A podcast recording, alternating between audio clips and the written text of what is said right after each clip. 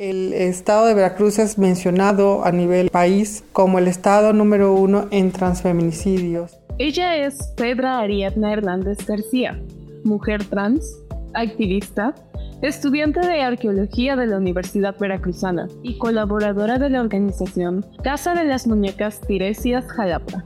Ser una mujer trans en México significa luchar todos los días por tu vida, es la perfecta combinación para sufrir discriminación y violencia sistemática en un país transfóbico, misógino y patriarcal.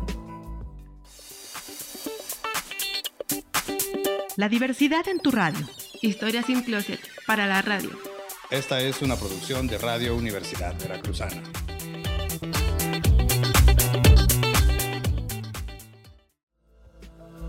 Casa de las Muñecas Tiresias ha sido reconocida por su trabajo en la defensa de los derechos de las personas trans en México.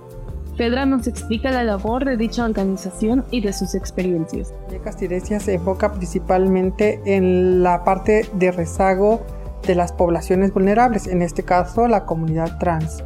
Y hablamos de ello porque es una de las, de las comunidades o de los grupos más vulnerables que puede existir en, en todo el país o en el mundo que por ejemplo muchas de ellas no acceden a o no tienen oportunidades ni a salud, ni a trabajo, ni mucho menos a educación, entonces ellas se dedican a trabajar en las calles, pues obviamente en la prostitución. Pues a las mujeres trans que están en, en un proceso de vulnerabilidad, ¿de qué manera? Pues dándoles trabajo, pero principalmente dándoles alojo, eh, en, los albergues que hay en la Ciudad de México, el de Nayarit y el de otras partes del país. También este acompañamiento moral, psicológico y obviamente jurídico que tiene que ver con la problemática, con los crímenes de odio, la discriminación y se ha visto fundamentada principalmente pues en el apoyo de otros colectivos, ¿no? Y se ha catalogado como una de las organizaciones eh, civiles este, más grandes de la comunidad a nivel nacional.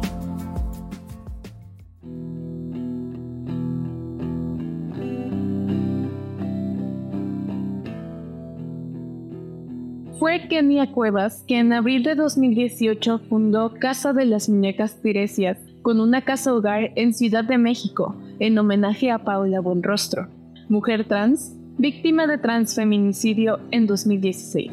Pero para comprender mejor esta lucha y la importancia de organizaciones como la anteriormente mencionada, Fedra nos platica sobre su experiencia siendo una mujer trans, el descubrirse como persona y la transfobia que ha experimentado en el ámbito social, escolar y familiar a lo largo de su vida como los cuatro o cinco años yo me identifiqué como una chica. Yo soy de una comunidad rural y de alguna manera estar o vivir en una comunidad rural, un espacio heteropatriarcal, porque es donde el hombre es el que manda en las rancherías, literalmente. Y justamente crecí con unos padres muy machistas.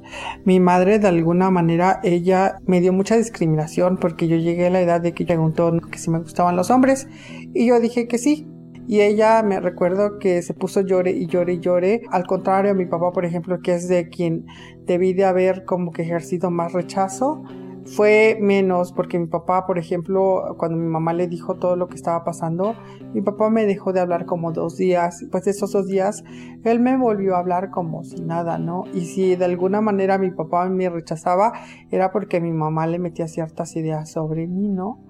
A partir de allí yo dije, no, no, no, no voy a vivir eh, con la idea de que mis padres me tienen que decir lo que yo quiero ser o lo que yo soy. Eh, comencé a hacer mi transición en vestimenta, eh, comencé también el proceso de hormonización, el reemplazo hormonal que tiene que ver con inyecciones, que tiene que ver con cremas, que tiene que ver con, pastillas y obviamente pues eh, eh, autorreconocer la identidad con la que tú te has planteado en ese momento.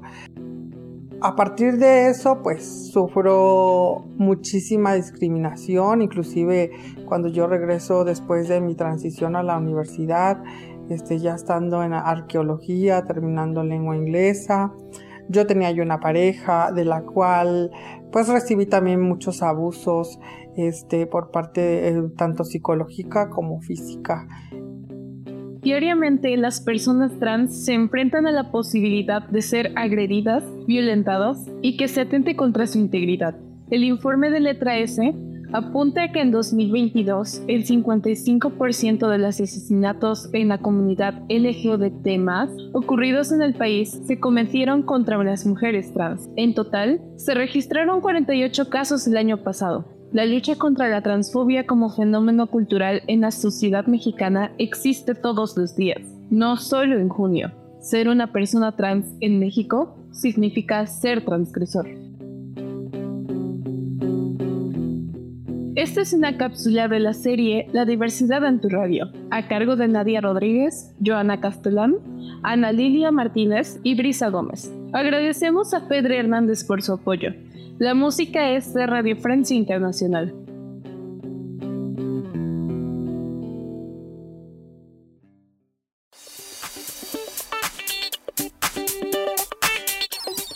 Termina junio escuchando La diversidad en tu radio.